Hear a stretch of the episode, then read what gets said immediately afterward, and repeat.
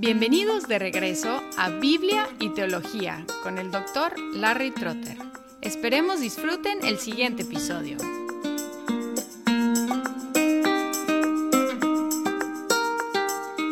Hace décadas hice un viaje a un país muy lejano y me salió bastante mal. Me enfermé violentamente de algo que comí. Luego tuve una reacción a un antibiótico y salió una erupción en mi piel y luego encima de todo me enfermé de gripe. Fue uno de los viajes más miserables que he hecho. Sin embargo, una de las cosas que más me molestaba era el calor, un calor intenso y las instalaciones para bañarnos fueron bastante primitivas. Por lo tanto, nunca me sentí limpio a pesar de bañarme constantemente. Este mensaje de Dios por medio de Ageo en 2, 10 al 14 tiene que ver con esta cuestión de limpieza de inmundicia.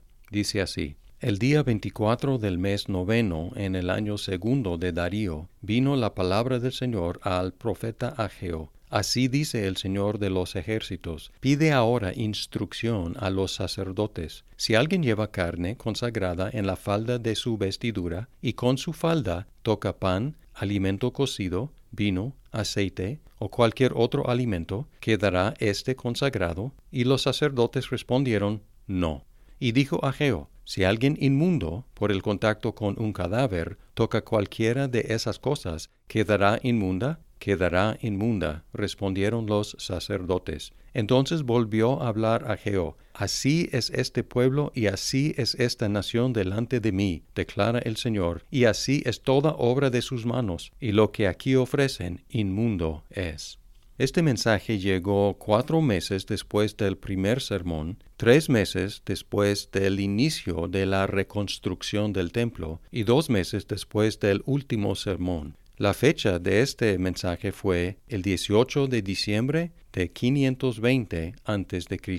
Y aquí el Señor instruyó a Ageo a pedir dos juicios de los sacerdotes. El primer juicio tenía que ver con la transmisión de la consagración o la limpieza, y el segundo juicio tenía que ver con la transmisión de la inmundicia. La primera pregunta fue acerca de la transferencia de una ofrenda consagrada a la ropa de los sacerdotes y luego a otra comida. Es decir, ¿puede la consagración pasar de la comida consagrada a la ropa de los sacerdotes y luego a otra comida? Y la respuesta fue no. La segunda pregunta fue si la inmundicia puede pasar de una persona que ha tenido contacto con un cadáver a la comida? Y aquí la respuesta es sí. Entonces la limpieza o la consagración no puede transmitirse fácilmente, pero la inmundicia sí se puede transmitir fácilmente. Estos conceptos de consagración o santidad, por un lado, e inmundicia, por el otro lado, fueron muy importantes en el Antiguo Testamento, porque enfatizaron que Dios es santo y los que se acercan a Él tienen que ser santos. El problema es que es más fácil contaminarnos que consagrarnos. Es más fácil volvernos inmundos que santos o limpios. Si tomamos un vaso de agua sucia y lo derramamos en un vaso de agua limpia, el resultado es agua sucia. Y si vamos en la otra dirección, si tomamos un vaso de agua limpia y lo derramamos en un vaso de agua sucia, el resultado es el mismo. Tenemos agua sucia. Más fácil contaminarnos. La contaminación, la inmundicia se transfiere fácilmente, pero la limpieza no. Pero en el Antiguo Testamento Dios no dejó la situación así de imposible. Para proveer una manera para que la gente llegara a ser limpia delante de Él, Dios mandó una multitud de ceremonias y sacrificios, todos centrados en el templo. Pero aquí está el problema. ¿Qué tal si el templo no funcionaba correctamente? O, peor aún, ¿qué tal si el templo funcionaba como un cadáver en medio del pueblo. En lugar de santificar sus obras y sus ofrendas, el templo mismo como un cadáver en medio del pueblo contaminaba todas sus obras y todas sus ofrendas. Fue una situación imposible. el medio de limpieza se volvió un medio de contaminación. Después de escuchar los dos juicios de los sacerdotes, concluye Ageo, entonces volvió a hablar a Geo, así es este pueblo y así es esta nación delante de mí, declara el Señor, y así es toda obra de sus manos, y lo que aquí ofrecen inmundo es.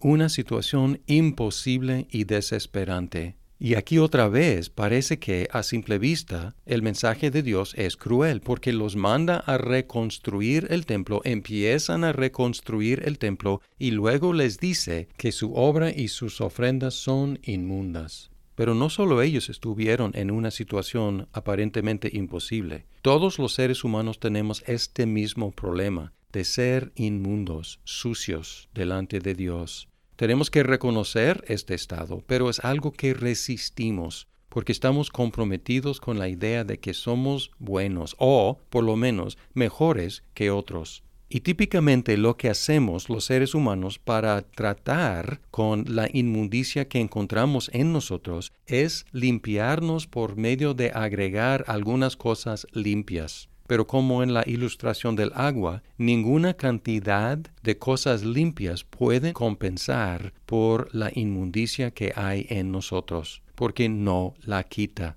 Quizás la esconde o la perfuma, pero no la quita. Y peor, estas cosas que llamamos limpias, en realidad tienen inmundicia en sí, porque cualquier cosa que una persona inmunda produce está contaminada con su inmundicia. Así que aun nuestras cosas limpias no son limpias. Estamos tratando de usar agua sucia para limpiarnos. ¿Cuál entonces es la solución? Aquí en este texto no tenemos la solución, pero ya escuchamos en el episodio anterior cuál es la solución. Es la gloria posterior del templo que Dios iba a hacer algo mucho más grande que la reconstrucción de ese templo, destruido por Nabucodonosor. Iba a venir a habitar entre nosotros y llevar en sí nuestra inmundicia y por medio de su muerte eliminarla. No solo taparla, no solo perfumarla, sino eliminarla delante de Dios.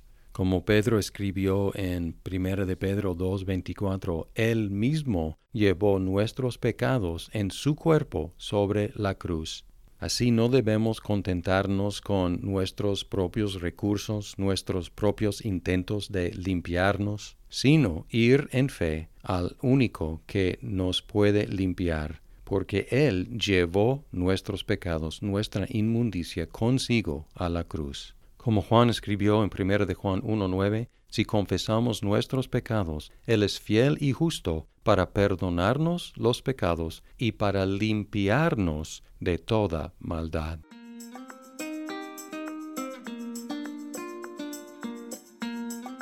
Muchas gracias por escuchar este episodio. Si estás disfrutando Biblia y teología, por favor compártelo con tus amigos. Hasta pronto.